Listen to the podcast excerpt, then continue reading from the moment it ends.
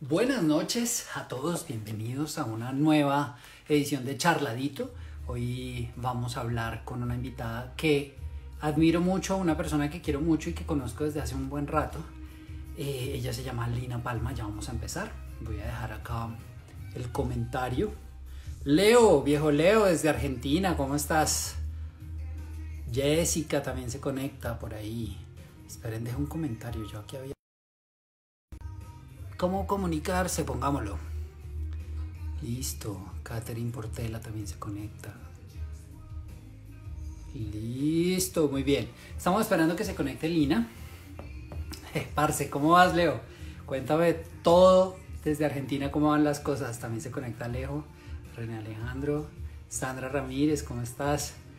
Eh, bien, en este momento estamos esperando entonces, perdón, estoy copiando acá en Facebook eh, también para que la gente se conecte. Listo. Estoy esperando a Lina, Lina Palma que se conecte. Se acaba de conectar muy bien. Así que nada, es simplemente invitarla. Vamos a ver si logro aquí encontrar el botoncito antes de que Lina me... Y en contados instantes se va a conectar entonces Lina. Hola.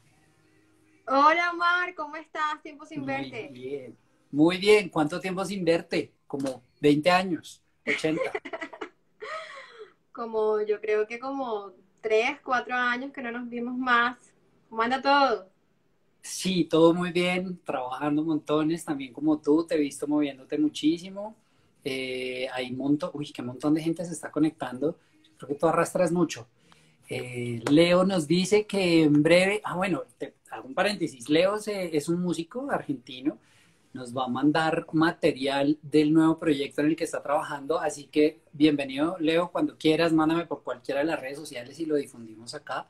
Con a Leo lo, lo- tuve la oportunidad de conocerlo virtualmente, trabajando antes en, cuando hacía programas de radio, yo no recuerdo qué emisora sería con él, era radio digital, no sé si era Radio Coscorria, que era el peor nombre del mundo, pero lo hacíamos, o luego que hice algo con el Café del Mundo, en fin, con emisoras digitales.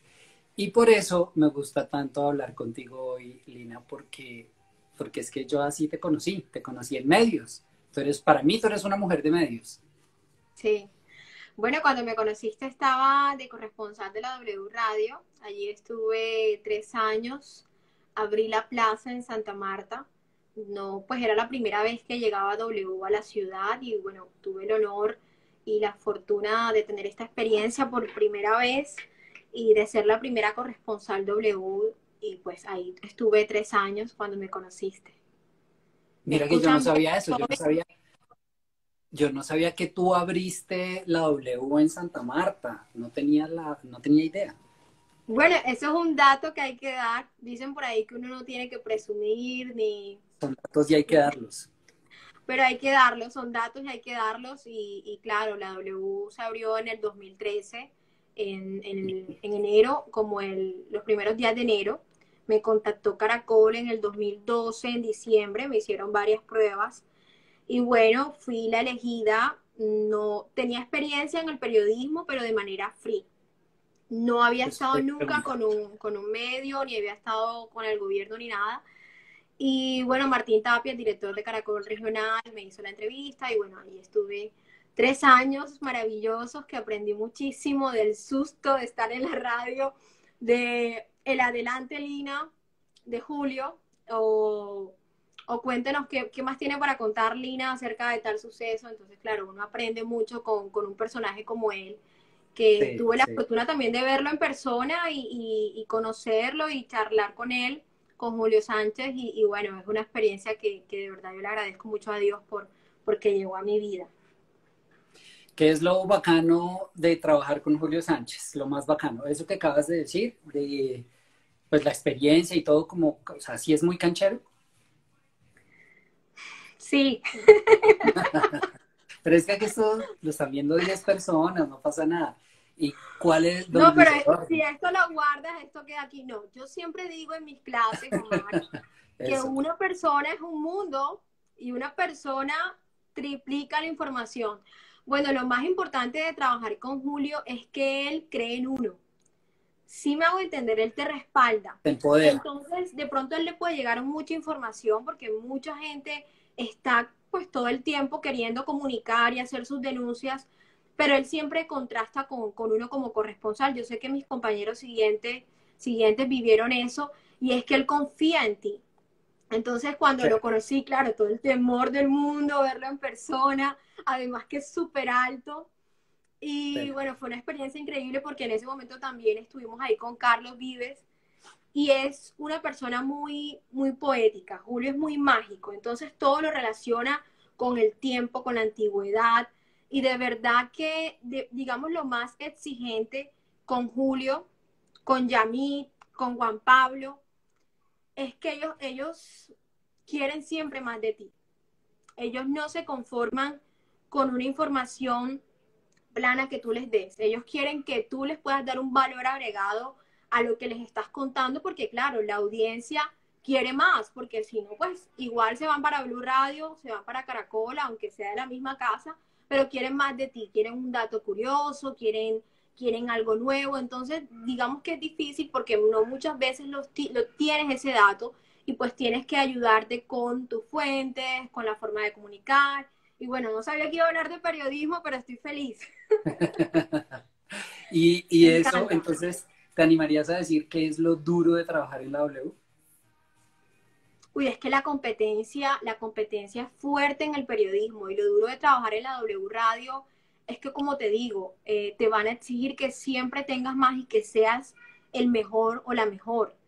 Sí me hago entender. Entonces allí, allí permanecen varios compañeros como Diego, eh, está Joana Fuentes, que tuve la oportunidad de conocerla en persona, y, la verdad yo casi no dormía porque eh, siempre quería ir más allá de lo, que me, de lo que me estaba mostrando el hecho en Santa Marta o el Magdalena. Entonces, claro, me ponía a investigar y me puse a profundizar en cada tema. Entonces, lo más difícil es que tú tienes que ir más allá de lo que está pasando para tú poder comunicar eso en la W Radio. Entonces, claro, y el susto de que Julio te diga un dato que tú no tienes. Tú imagínate que que te digan, tú vayas con toda tu información, no, sí, les cuento que el actor Omar Gamboa estuvo aquí en Santa Marta y tal y tal. Entonces Julio dice, eh, ¿y usted sabía que el actor Omar Gamboa estuvo en la casa de Carlos Vives? Y, uno, y uno eh, no, Julio, yo no tengo ese dato. claro, hay periodistas que lo manejan muy bien y él tiene varios internacionales que le dicen, no, Julio, yo ese dato no lo tengo en el momento. Pero ellas se pueden dar ese lujo. Pero uno como corresponsal, uno tiene que decir, no, Julio, pues no tenemos esa información, pero ¿sabía usted que? Y claro, ahí está eh, tu, dominio, claro, que le des la vuelta y que, y que sepa responder. Entonces, saludos a todos los que se conectan. Calderito Fubi por acá, uno de los Fubis amarios. Saluda a todo el que quieras. Hay montones de personas saludando. No, está Arias, que es la esposa de Alejandro Palacio, pero es una chica súper cool que habla de moda. Eh, están los zapatos de Carito, Cultivital. Y bueno, mira, te cuento algo para los que se están conectando hablando de Calle, yo no sé de qué me vas a hablar tú hoy acá. Ya comenzaste con periodismo y yo preparaba con comunicación digital y el contenido de valor. Eso, es para despistar, es para despistar. Es que aquí ah. la idea no es tratar un tema tan elaborado necesariamente y prepararlo. Esto no es una presentación ni es un taller de, de marketing digital. Esto es una charla y la vamos a pasar rico. Y pues qué rico tenerte a ti. Yo creo que hace mucho no echamos rulo y menos ahora acá en vivo. Y de pronto hay cosas que la gente quiere saber. Por ejemplo, exacto, nos dice los zapatos de Carito que estás en tu salsa. Ahí estás, estás, estás haciendo Tienes que darle sinónimo a echar rulos porque no todo el mundo sabe qué es echar rulos. Ok, sí, estoy acostumbrado a eso. A conversar, a tomarse un café, a tomarse un, no sé, a, a charlar rico a pasarla buena, a actualizar, a adelantar cuaderno. así es, así es. Mira, eh, yo te iba a contar que hace unos minutos acabo de probar la empanada de Calle y yo les cuento a todos los amarios que están conectados. Primero, ahora les cuento que es Calleye para los que no son de Santa Marta. Pero a los que son de Santa Marta y se están conectando, yo acabo de probar y voy a hacer la cuña porque no me están pagando. Sino que cuando yo me enamoro, yo me conecto con un producto, Mar. Yo no tengo que cobrar por historia ni, ni tengo que pasar cotización porque yo soy muy de una experiencia real. Sí me hago entender. Yo creo que eso es lo que, eh, digamos, los, los seguidores se mantienen es cuando tú comunicas algo sincero y transparente. Entonces, eh, mi colaboradora acá me dijo, no, le trajeron unas empanadas de calle y yo, empanadas de calle, ah, sí, claro, me dijeron que las probara. Yo le dije a la persona, no te preocupes, no tienes que mandármela, porque yo, digamos, le doy mucha importancia a la situación y no todos estamos para estar gastando productos y estar enviándolos. Sí, yo sé que algunos somos microinfluencers, pero pues yo puedo montar su historia y recomendarlos. Me dijeron, no, necesitamos que la pruebes. Y la he probado y he quedado con esa empanada de Calleye, con ganas de mandársela a todo el mundo de Santa Marta, a ti en Bogotá, porque qué delicia a los que se conectan de Santa Marta. Eh, yo no sé si ellos están conectados acá, pero sigan la cuenta. Creo que se llama la empayeye. La empayeye. Y estaba rellena de chicharrón y estaba rellena de pollo, otra, otra empanada. Así que quedé matada, la voy a pedir. No, bueno, sí, ya era como... Terminamos hablando de de empanadas del La estoy buscando, la estoy buscando también. Ah, aquí está, eh, aquí está. Su, ¿No es Su Majestad Calleye, no? Bueno, Su Majestad Calleye es una cuenta que vende Calleye en Bogotá. Puedes pedir domicilio. Ah, la Empayeye, ajá. Sí. Aquí, aquí está, aquí está. Bueno, mira, Calderito nos da el paso a paso de la empanada, pero yo no es que me la pase cocinando. Yo prefiero comprarla ese es el que se la pasa cocinando. Eh, Calderito Foodie es un foodie samario y aquí hay varios que, ah, que, le, que te le dio hambre a Cintia. Bueno, aquí están ellos, la empayelle. Bueno, este espacio es tuyo, no es mío. Yo aquí... No, es tuyo, es tuyo. Lo que pasa es que luego se nos acaba la hora y entonces nos toca volver a empezar y yo no sé cómo estés de tiempo y de energías y de todo. Entonces, eh, vamos, a, vamos a hablar un par de cosas. Lo primero es que eh, miren, o sea, tenemos muchos temas en común y yo no sé exactamente a la gente qué le gustaría saber. Pero si queremos hablar un poquito de marketing digital, tenemos un montón, o más que de marketing, de comunicaciones, tenemos muchas vertientes, muchos caminos por los cuales irnos. Uno de esos es, miren cómo se logra ganar clientes o cómo se ganan seguidores. Simplemente haciendo un buen producto, haciendo algo que enamore a otra persona y el voz a voz es muy fuerte. Entonces, yo seguramente voy a comer empanadas de Calleye cuando pueda, tan pronto pueda, eh, y si voy a Santa Marta o si alguien, no sé, me envía unas, pues rico. Pero, pero miren, miren lo que está pasando. Eh, es, es, es muy chévere que uno tenga un buen producto, que uno tenga un producto chévere o servicio, y que la gente te va a recomendar. El voz a voz es la mejor recomendación que uno puede tener. Y eso con redes sociales pues pasa un montón. Sencillamente no supiste por qué eh, tuviste un producto y de repente alguien te recomendó y te está mencionando por allá. Entonces está chévere que tú cuides muy bien, uno como emprendedor cuide muy bien sus productos, sus servicios y que a cualquier persona lo atienda como si fuera el cliente más grande del mundo. No importa la cantidad de seguidores, eso no tiene nada que ver cualquier persona te va a recomendar. Lo que pasa es que cuando tienen más seguidores, pues es más fácil que les lleguen a más personas eh, las comunicaciones, pero, pero por ahí va. Entonces eso era una cosita por ahí, pero yo quería preguntarte también precisamente, tú arrancas al tiempo en la W que en redes sociales, específicamente en Twitter. Sí, mira, no, eh, yo Twitter comencé con Twitter, ¿tú, ¿tú, te acuerdas que en esa época estaba Yo Me Llamo? y Linda, Linda Palma, y querida Linda. Palma estaba presentando Yo Me Llamo. Y pues yo había creado mi Twitter porque pues me enteré de que Twitter existía. Eh, una, una, amiga me recomendó y yo, bueno, creé mi cuenta en el 2009, no me acuerdo por ahí, o, 11, no sé. Eh, y vino el furor de, de Linda Palma yo de repente un día, yo vivía en Cartagena antes de regresar de Santa Marta y yo creé esa cuenta, 500 seguidores. 700 seguidores. yo, ¿qué qué? Entonces cuando veo las notificaciones, yo no sabía, pues yo estaba aprendiendo. eh, cuando las notificaciones, yo esto que, no, que Don Omar, que gane Don Omar, que no sé quiéncito, que el otro. Y yo dije, me están confundiendo. Te están confundiendo con Linda. Me confundiendo con Linda Palma y yo la vi, yo, ay, mira qué bonita, no sé si somos familia, yo la conocí después de un tiempo. Y, y bueno, parece que hay como un, un vínculo porque los palmas de ella son de Barranquilla, yo tengo palmas allá. Pero, pero más allá de eso, de repente las redes me subieron y yo tuve una, estuve como entre la espada y la pared. O aclaro que yo soy Lina Palma, o uso eso a mi favor. No hice ninguna de las dos. Yo dejé dormir el Twitter. Cuando yo ya estaba acá en Santa Marta en el 2012, como pues yo soy comunicadora, no había terminado la carrera en ese momento, eh, les cuento, yo comencé a, a, generar una información, a hacer prosumer, los famosos prosumers, los que generan contenidos. Y me contactó esta persona, Martín Tapias, porque él vio que yo publicaba muchas cosas de Santa Marta y me dijo, oye, me ven acá, nosotros necesitamos un contacto de Carlos Vives y tal. Bueno, total, hizo un contacto, hizo un vínculo gracias a una plataforma digital.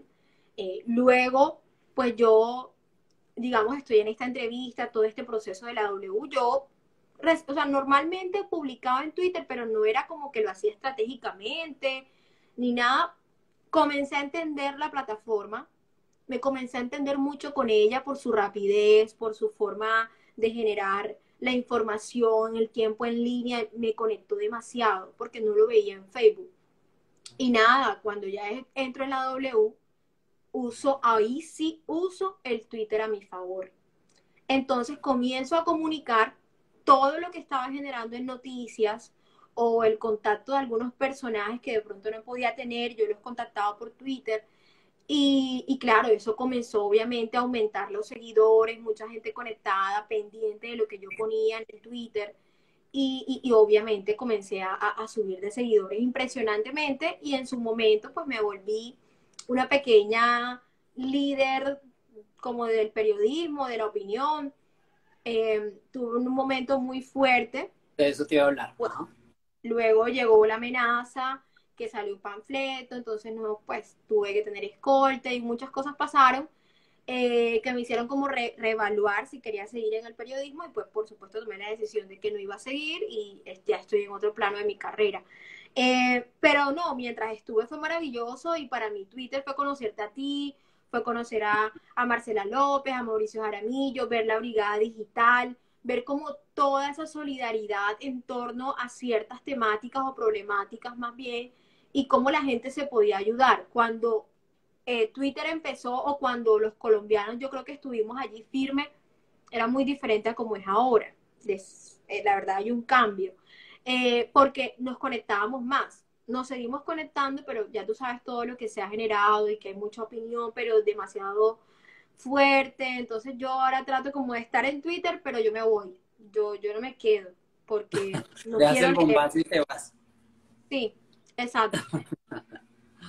ok, pero ah, yo veo muchos emprendedores también conectándose, veo, veo marcas conectándose, así que, y tú también estás emprendiendo ahora, ahorita nos cuentas un poquito de eso, pero quizás creería yo intuyendo los, los, quizás a, los, a las personas que nos están viendo les gustaría saber cómo comunicar una marca o de incluso una marca personal en redes sociales.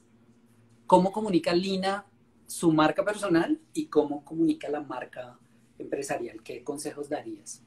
Claro, bueno, rápidamente, marca personal, vas a comunicar tus habilidades, tus competencias, tu hobby, eh, lo que tú eres, tu esencia. Hay unas estructuras, pero pues digamos que no, no tienen por qué aprenderse al pie de la letra, pueden ser en el camino, que es el tema de los contenidos de valor, el tono, el objetivo, las estrategias digitales.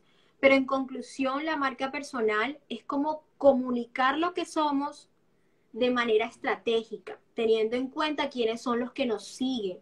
Yo les decía a los alumnos de hoy y, ayer les decía, nosotros tenemos que entender que no estamos nosotros mismos en las redes sociales, eh, Lina y Lina, o Mario Mar, o tú y yo nada más. Estamos con gente, con una comunidad a la que nos debemos también y que nos siguen por algo. Así sean familiares y amigos. Y como nos debemos a ellos, tenemos que generar contenidos interesantes y útiles, contenidos de valor, que era lo que iba a decir ahorita. Entonces, claro, cuando eres marca personal, eh, es sacar eso que tienes, lo mejor de ti, comunicarlo estratégicamente. ¿Y qué es estratégicamente? Es saber, hombre, que, que hay contenidos que de pronto van más relacionados con tu concepto de marca, tú decides si haces video marketing, si haces storytelling, qué es video marketing, pues nada, es hacer videos con el, con el toque de marketing que tengan el objetivo de posicionarse, de visibilizarse, o si vas a hacer un blog y los vas a compartir a través de tu Instagram. Ahora, la marca personal no solamente está en Instagram, la marca personal puede estar en una página web, puedes tener tu canal de YouTube y puedes usar todos esos canales para comunicar tu habilidad, tu competencia, tu profesión, pero marca personal eres tú, es la individualidad. Cuando eres marca de negocios, es esa empresa que tienes, pero también, por supuesto, tiene unos objetivos, tiene unos valores de marca, pero es un poco más trabajado porque ya hay una estructura a la hora de, de lanzar una marca de negocios. Pero yo creo que lo más importante es que tengas un objetivo de por qué quieres estar en las plataformas digitales o para qué, a quién quieres impactar, a quién, quieres venderle, a quién quieres asesorarle.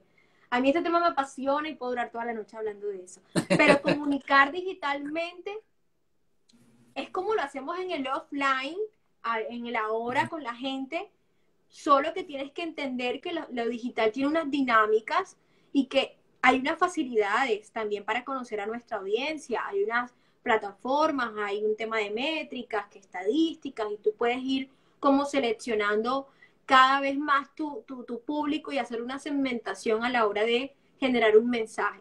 Pero yo creo que hay unos pasos puntuales, objetivo, el tipo de mensaje, el tipo de audiencia que tú vas a elegir y generar o crear unas estrategias digitales para posicionar tu marca personal o tu marca de negocios.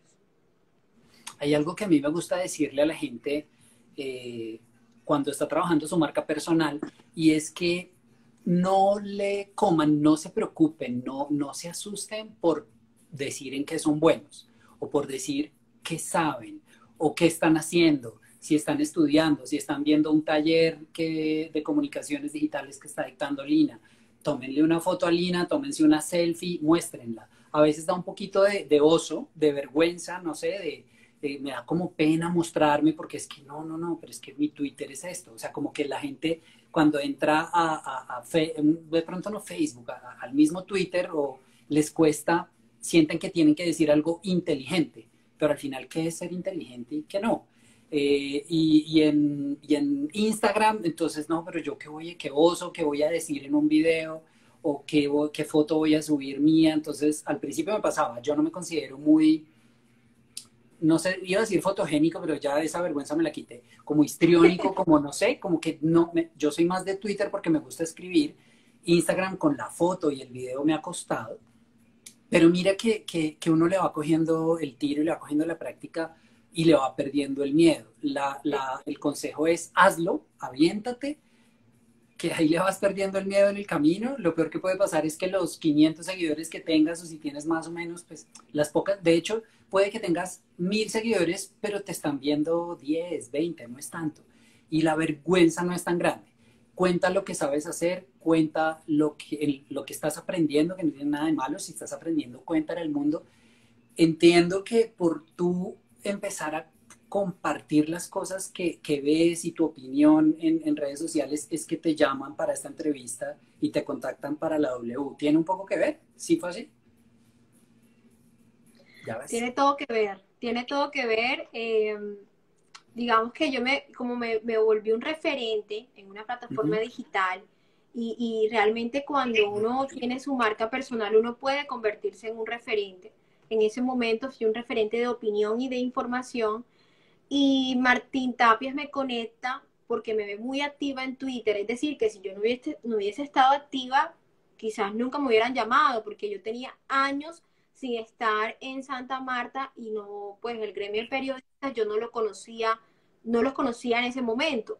Yo salí de aquí de, de, Santa Marta en el 2007, 2008 para Cartagena y yo no tenía ni idea de, de gremio de periodistas ni de nadie de, de, este sector, por supuesto.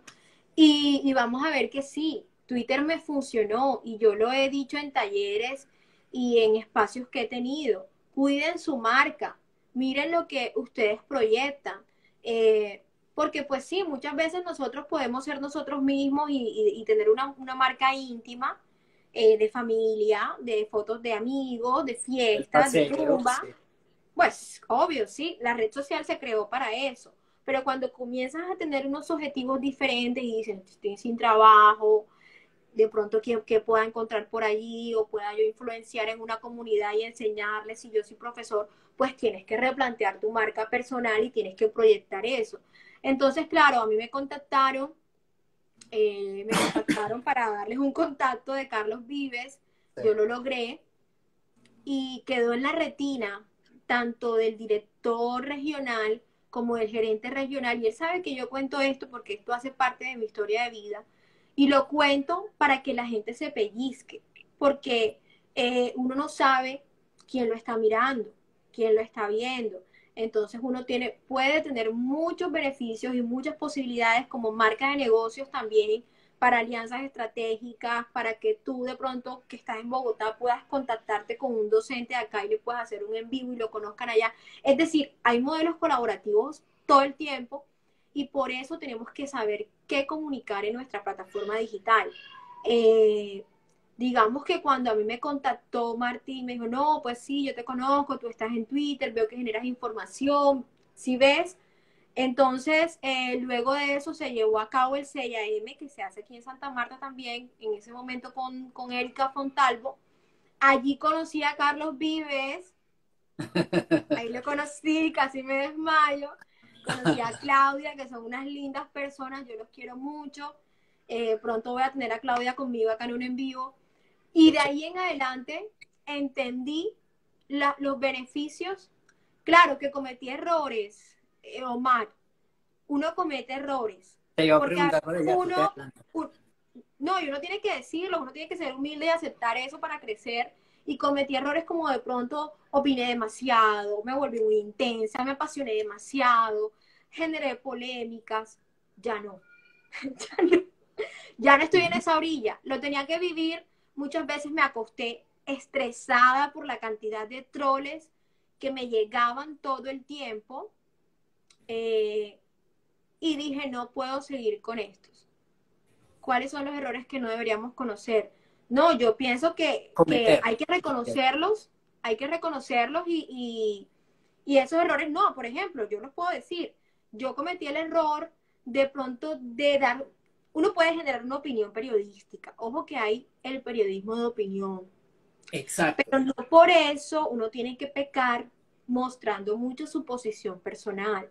Entonces, si tú trabajas en un medio como RCN, W, Caracol, sean los afines que tenga este medio, ten cuidado. Limítate a informar o a dar una opinión como medio leve para no caer de pronto en, profundidades que no debes hacerlas porque eres periodista. Hay análisis periodísticos, sí, pero déjaselo al, al editorial, a tu jefe, al editor. Tú no, eres corresponsal, estás en una ciudad pequeña, todo el mundo se conoce. Entonces, claro, entendí todo eso, entendí eh, que hay unas dinámicas a la hora de opinar en redes sociales y que uno debe cuidarse. Y hay mucha gente, tampoco le gustó, Omar, que yo dejara de ser corresponsal de la W, que eso es otro tema, para pasar a estar en comunicaciones del gobierno. Y allí es cuando entiendes eso que yo digo, que tú te, te, debes a la comunidad. Tú tienes que saber que hay una comunidad que te sigue, que tienes una credibilidad, y tú no, hoy estoy con Petro. A mí no me importa, yo voy a, mañana voy a trabajar con Uribe, a mí no me importan mis seguidores, perdón, tus seguidores te siguen.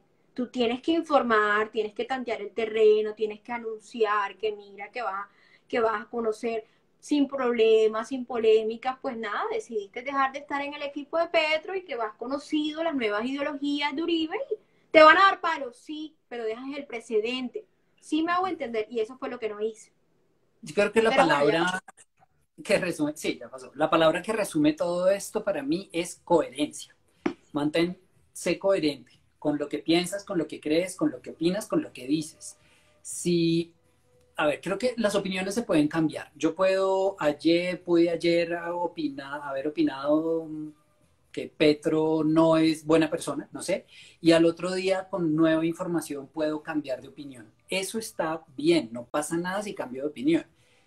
Pero también hay que ser coherentes y es que si toda mi vida he hablado mal de una cierta eh, vertiente o una cierta cosa o he estado en contra de, o siempre he sido animalista o vegetariano y lo que sea, y al otro día aparezco en una historia, como le pasó a una influenciadora comiéndome un pescado, pues como que no, no, no va, choca una cosa con la otra.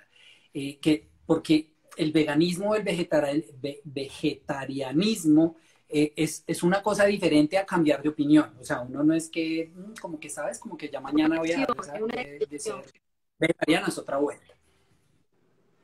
Pero alguien preguntaba por los tres errores y los tres, o los errores, pues para mí los errores o los tres no en redes sociales son, no hables, en la medida de lo posible, no hables de religión, no hables de política y no hables de fútbol porque son básicamente las tres cosas, son una religión. Eh, hay gente con opiniones muy firmes alrededor de algo. Y si yo soy, no sé, yo soy hincha de, hablemos de, Bogotá, soy hincha de Santa Fe, furibundo y de todo, y hablo y, y defiendo a mi equipo, de repente alguien que más adelante va a ser mi jefe o alguien que me iba a llamar, pero es hincha de millonarios, la gente suele mezclar esas cosas somos un poco inmaduros en ese sentido, pero pasa. Entonces hay que tratar de evitar, hay que tratar de evitar un poco todas, aproveche, haga, haga, hay que evitar un poco cosas. Eh, no se trata de que el día de mañana yo no pueda hablar de fútbol o decir algo, pero incluso también depende de cómo lo digas. Si tú en algún momento dices, hablas despectivamente de algo, eh, es diferente a opinar. ¿Sí? Tú puedes, tú puedes opinar y decir, esto me gustó o no me gustó, y otra cosa es, usted es lo peor, gente de la peor calaña, es que los hinchas de, es que los paisas, es que los costeños, los rolos, en fin, esas cosas tan despectivas sí hay que cuidarlas. Hay gente que ha perdido trabajos, que ha perdido, que los han echado, que un montón de oportunidades que, desconocemos por eso. Entonces, si habláramos de errores, eh, mencionaría esas tres no, esos tres temas tratar de evitarlos un poquito en, redes sociales. Yo creo que si aún, aún así tú decides mencionar alguno de los tres o manejarlos en tus redes, porque pues, no sé, eres muy convencida o convencido de tus ideologías políticas, y es válido, pero yo lo que creo es que si vas a estar en plataformas de opinión como Twitter, resista. Y una opinión, tú tienes que tolerar eh, y, tener, digamos que, tratar de entender al otro, tratar de entender, mira, yo te voy a decir algo, yo te voy a decir algo, yo tengo varios en mi Twitter que son uribistas, uribistas, yo, yo los puedo mencionar aquí, pero son cuentas súper, son personas que me gustan que generan. Como lo mismo también tengo seguidores de Petro o de Claudia López, que me encantan por sus contenidos. Pero yo en particular, yo no estoy de acuerdo con muchas cosas del presidente ni de Uribe, pero yo no voy a ir a donde ti a atacarte despectivamente. Yo te puedo debatir, oye, Momar, pero mira, yo creo que aquí de pronto Duque le faltó como ser más fuerte, pero respetuosamente, y lo acaba de decir aquí Sandra, coherencia más respeto y tolerancia, le agregaría yo. Porque si tú, listo, no, yo soy lo dice. Yo, sí, esa, eh, mira, lo acaba de decir, no lo había leído. Y, y, digamos, yo, yo no creo en Dios, yo no creo en Dios, pero yo tengo que estar dispuesta y aceptar que estoy en un universo digital donde hay todo el mundo. Hay gente que sí y que no cree en Dios. Tú lo que tienes que hacer es tolerar al otro.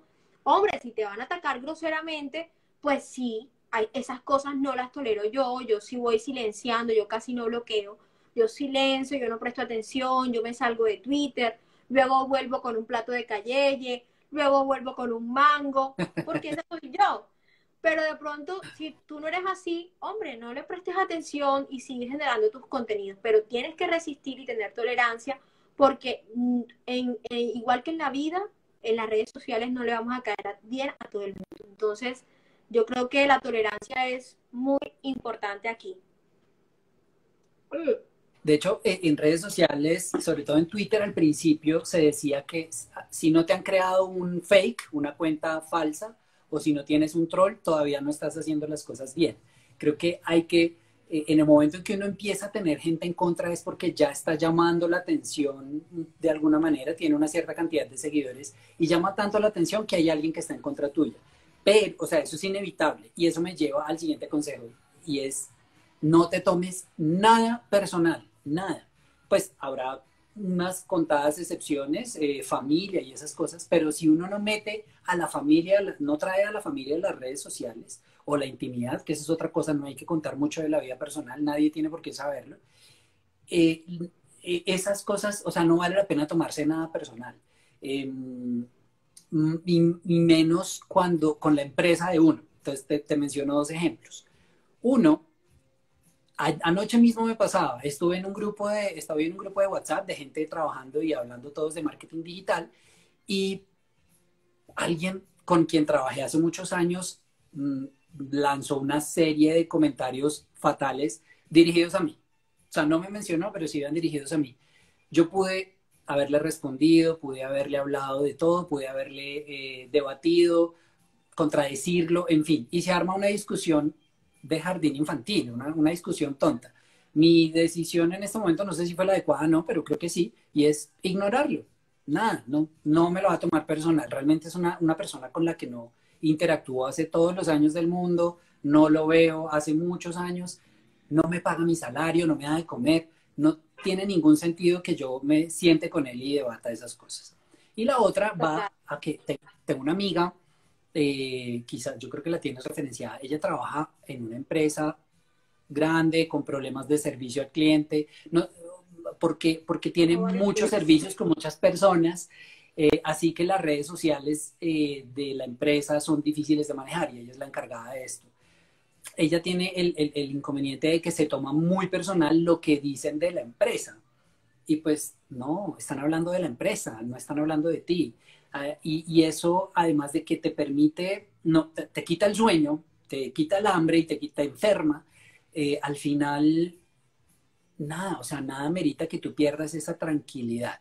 Cógela suave, relájate. A los community managers, por ejemplo, lo que les recomiendo también en, talleres y charlas es, si te estás tomando algo personal, para, levántate, fúmate un cigarrillo si fumas, tómate un tinto, eh, toma agua, ve al baño, haz lo que sea y vuelve con otro genio, silba y vuelve con otro genio, porque si llegas de mal genio a responder, la embarras terriblemente.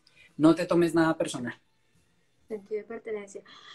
Bueno, eh, aquí, nos, aquí nos preguntaba López Cardona, Marta, que dónde puede aprender marketing. Yo creo que tú dictas taller de marketing.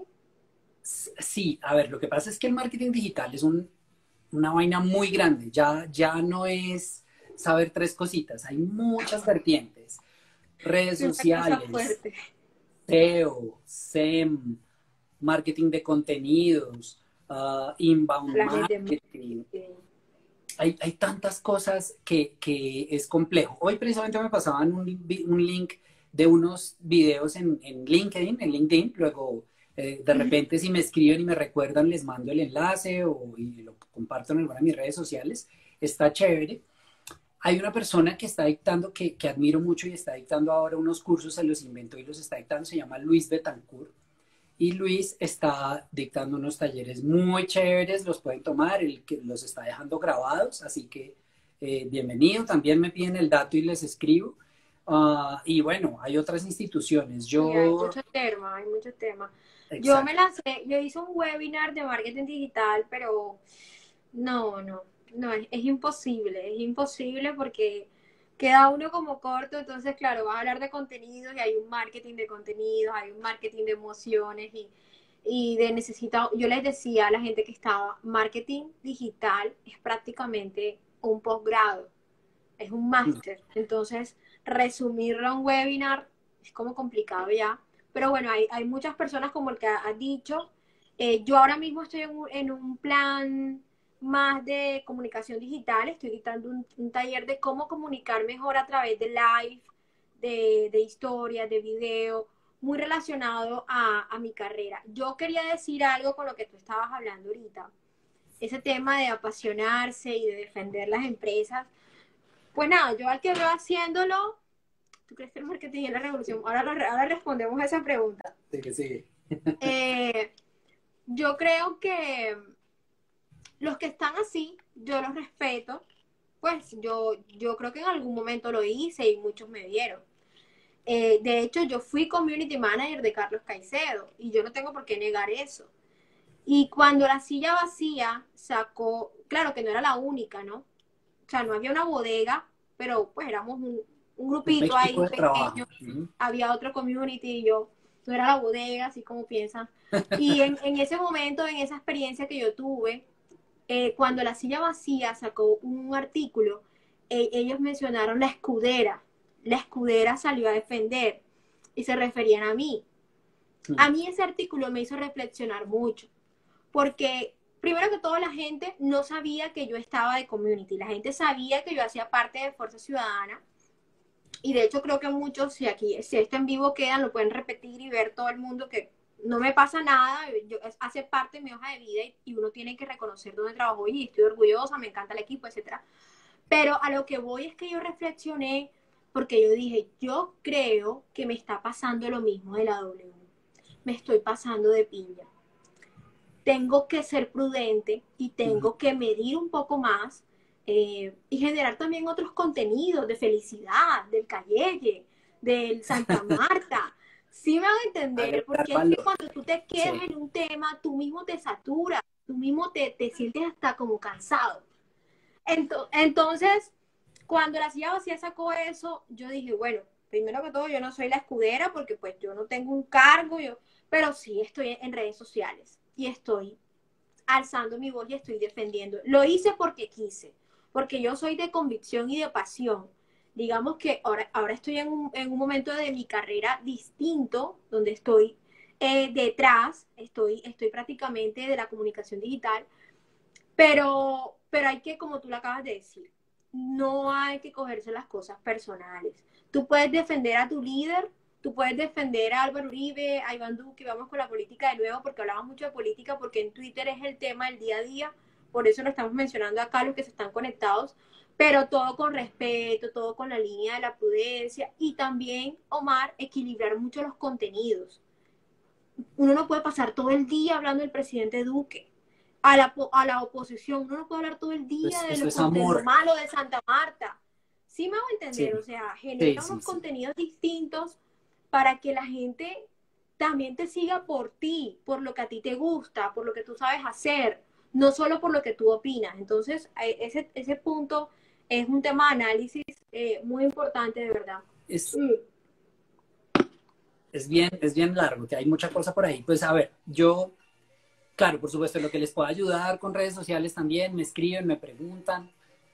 estoy diseñando cursos un poco ahorita, incluso enfocados a Instagram, aprendiendo un poco, de hecho, más que de marketing digital, estoy enfocándome en las comunicaciones digitales, que creo que es lo mismo que tú estás haciendo. Y es desde la comunicación, cómo aprovechar estas herramientas digitales para contar cosas y cómo sacarle provecho y todo este rollo. Entonces, lo ahorita me estoy enfocando un poco en eso. Hago un paréntesis y es porque justo hoy estaba escuchando un podcast de Diana Uribe, historiadora y todo este rollo que ya algunos la conocemos. Y Diana hablaba este podcast sobre la historia de la radio. Y en la historia de la radio ella contaba que la, de la radio. Ok, ¿me escuchaste? Maravilloso. y este episodio en el que está hablando, en el que escuché hoy, es de la radio en Colombia. Casualmente decía que las primeras emisoras que arrancaron en Barranquilla y demás, las primeras emisoras de Colombia, eran una persona haciendo de todo, porque en ese entonces eran, estaba empezando, no había mucho presupuesto y demás. Entonces una persona que ponía la música, que abría el micrófono, que programaba todo, que leía las cuñas, leía las noticias, abría la puerta, cerraba el chuzo.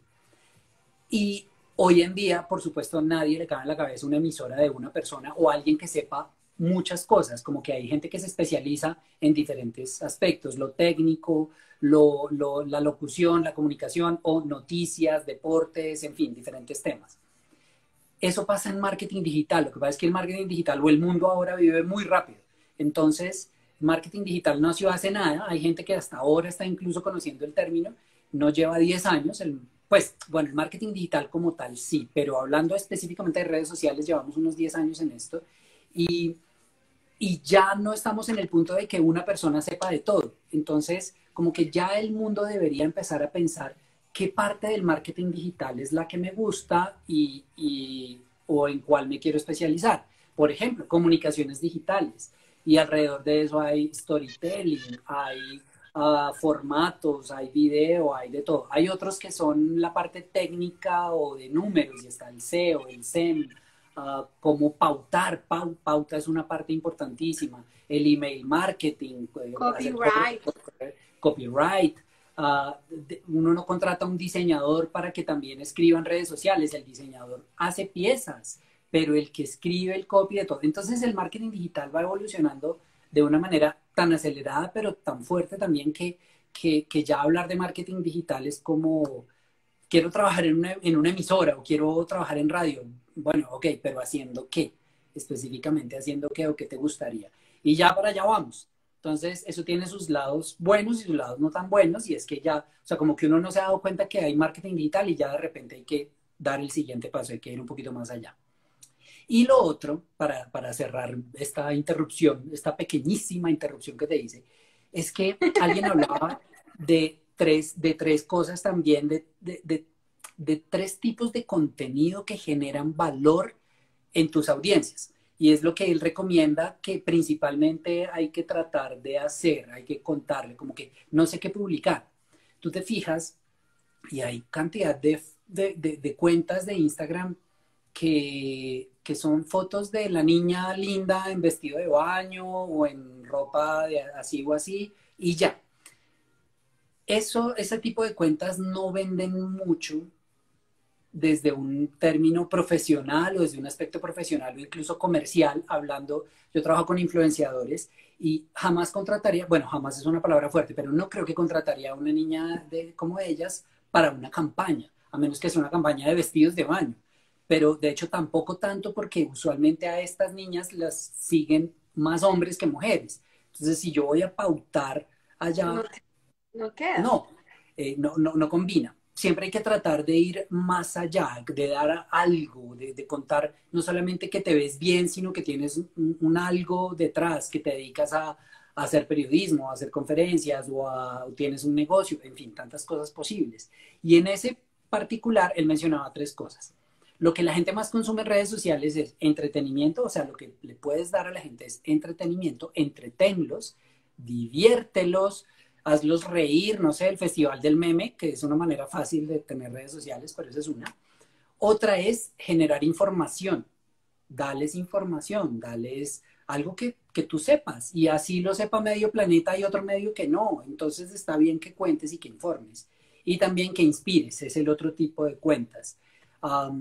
No se trata de escoger una de las tres, sino como de tratar de hacer un poco de todo. Al final acá eh, yo pensaría que de alguna manera estamos entreteniendo a alguien, o sea, no es, hay, hay 14 personas que, que no están viendo televisión, sino que están acá viéndote eh, y charlando, eh, escuchándome charlar contigo, pero también de repente se pueden informar por lo que les estás contando, o no sé, los puedes inspirar, si acá te sueltas una frase así bien, Paulo Coelho, de repente la gente queda, wow, sí, Lina, me inspira, y listo. Creo que por ahí va un poquito, hay que mezclar un poco eso y eso es dar valor, eh, agregarle valor a la gente que te está siguiendo.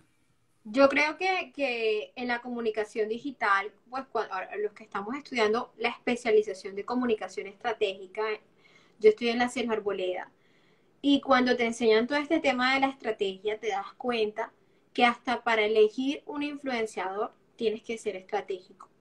Y el, el influenciador tiene que ir acorde a la línea del objetivo, del propósito y del mensaje de esa marca.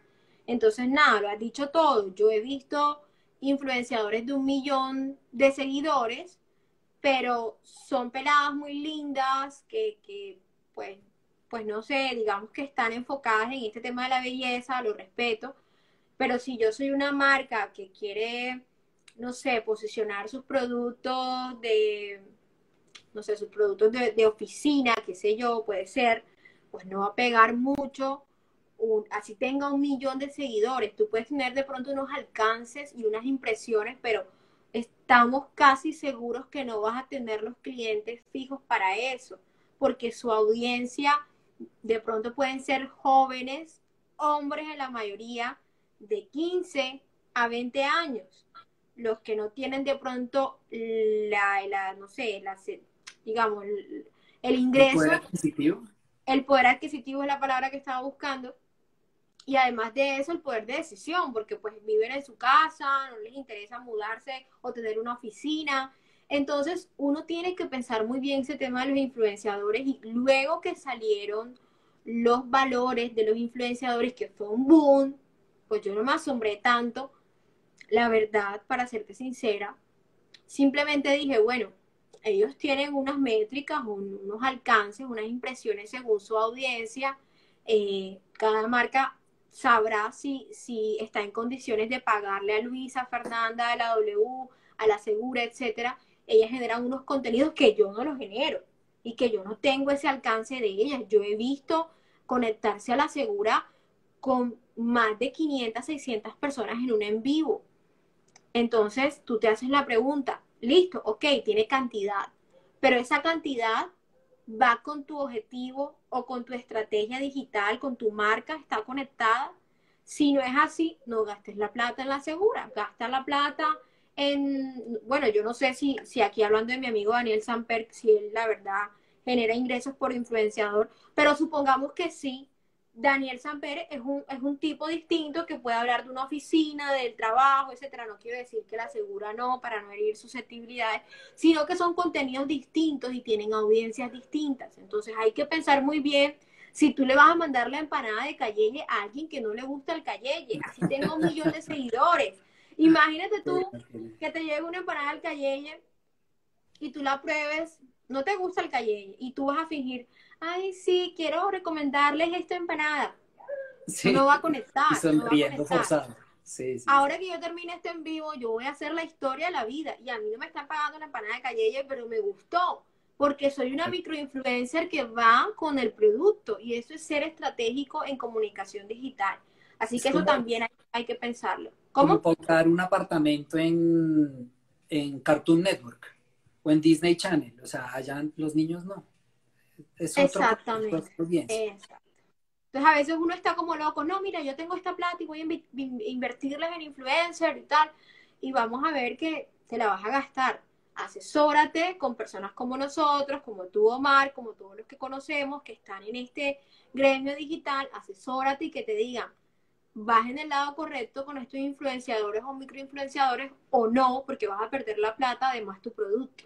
Entonces, si es claro en comunicación digital tener todo esto en tu cabeza, reflejarlo en tu, en tu, no sé, en tu agenda, calendario, tu plan de, acción, tu plan de comunicaciones, tu plan de contenidos, todo esto tienes que tenerlo presente eh, para no cometer errores, por lo menos para minimizar los errores, porque pues no, no es perfecto el tema del marketing digital y, no todo es tan exitoso.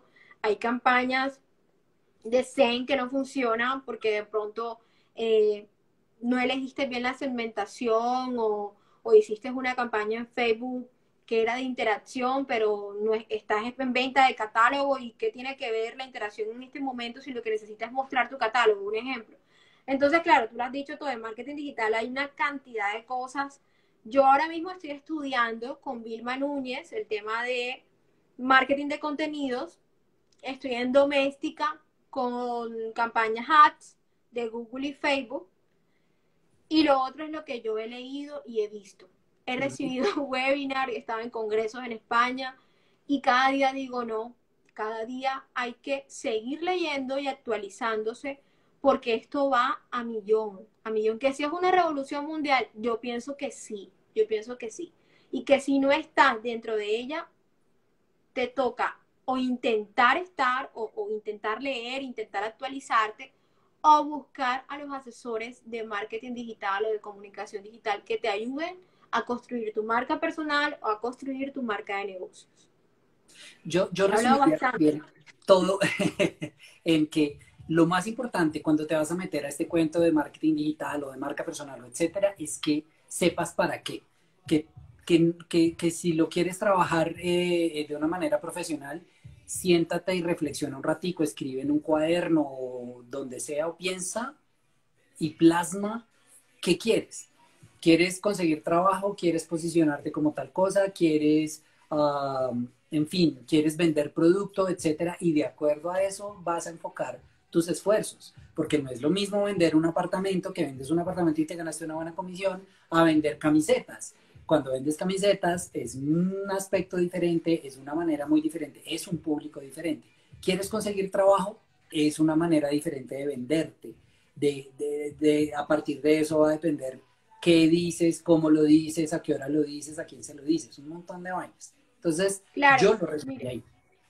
Por aquí se conectó Alicia Peñaranda. Ella tiene una cuenta que se llama La Politóloga, creo que es, y es súper interesante, ella está generando unos podcasts y yo hace dos semanas estaba yo escribiendo en mi computador, bueno, voy a hacer unos podcasts, pero cuando tienes tanto, tú, como dice el dicho, el que mucho abarca, poco aprieta. Y yo me detuve, todavía no había visto a Alicia, yo dije, no, yo voy a hacer esto de los podcasts en otro momento, en otro momento porque estoy concentrada en talleres, estoy generando contenidos para las marcas que, estoy trabajando, para mi propia plataforma. Em, dije no. Y la vi a ella y vi el podcast de la vida. Yo dije, wow, esto es lo que yo iba a hacer, pero no, no igual. Chévere, voy a seguir a Alicia. Claro, no, pero igual cada, tiene su, cada uno tiene su sello, cada uno tiene su estilo. Alicia es una chica muy inteligente que pues nos, nos puede hablar de comunicación estratégica, comunicación política, y puede hacernos análisis del mundo, etcétera, de la sociedad. Y, yo decía, chévere ver un referente, pero yo también tengo mis tiempos y en algún, en algún momento pues yo me voy a decidir. Entonces, ¿a qué voy con esto? Que lo mismo pasa con las marcas de negocios y marcas de personas. Y es, hagan todo en el proceso, no se lancen como locos a pautar, como locos al marketing de contenidos y a generar más contenidos más y ser intensos, no esto tiene su momento y sus procesos. Tiene una ruta de trabajo que hay que ir aplicándola. Hay que ser consistentes, sí, hay que ser consistentes, pero hay que ser consistentes en el tiempo de uno y con los objetivos que uno tenga en el momento. Entonces, por ejemplo, yo como objetivo no tengo ahora posicionarme en el mundo de los podcasts o generar contenidos por podcast. Más adelante lo haré. ¿Por qué? Porque no lo voy a hacer bien, porque tengo otras cosas que hacer. Entonces es muy claro que, que, también aterricemos cuando queremos mucho y queremos hacer muchos cursos. Mira, yo cuando pasó la cuarentena, te lo confieso, cuando llegó, yo estaba como en cinco cursos y yo no tenía tiempo. Y yo, ay, no, no lo voy a terminar, el curso, del, el curso de Google, el curso de Facebook, Dios mío.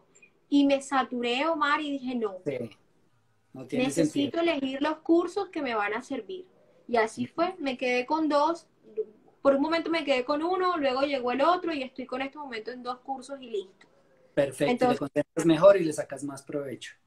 Lini, quedan menos de dos minutos, no sé exactamente Instagram, no me ha dicho, pero por tiempo, por hora, nos deben quedar más o menos un minuto larguito. Así que te agradezco un montón. Eh, estuve a esto de pensar que no lo íbamos a lograr. Me encanta verte después de tantos años, aprender de ti un montón. Espero que repitamos en otro momento lo que quieras, echamos rulo o adelantamos cuaderno.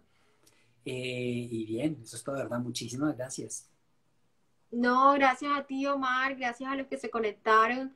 Eh, te deseo muchos éxitos y claro que podemos conectarnos de nuevo, hablar del tema que tú quieres, que tú quieras, porque pues igual como lo, lo hemos dicho, marketing es grande, pero Santa Marta, Colombia entera, Bogotá, se puede hablar de lo que queramos eh, y creo, creo que es muy importante hacerlo en estos momentos.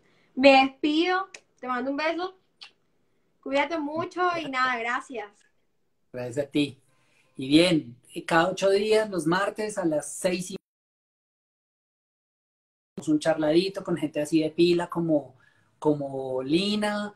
Uh, muchísimas gracias a todos los que se conectaron. Hemos hablado, hemos pasado por varios temas. En ocho días muy posiblemente vamos a tener a alguien muy duro en publicidad y en marketing que se llama Enrique Samper. Es un duro, de verdad. Así que, y el man cuenta, habla buenísimo. Entonces, si es el caso, nos vemos en ocho días acá en, en este Instagram eh, y charlamos un buen rato de cualquier cosa, de marketing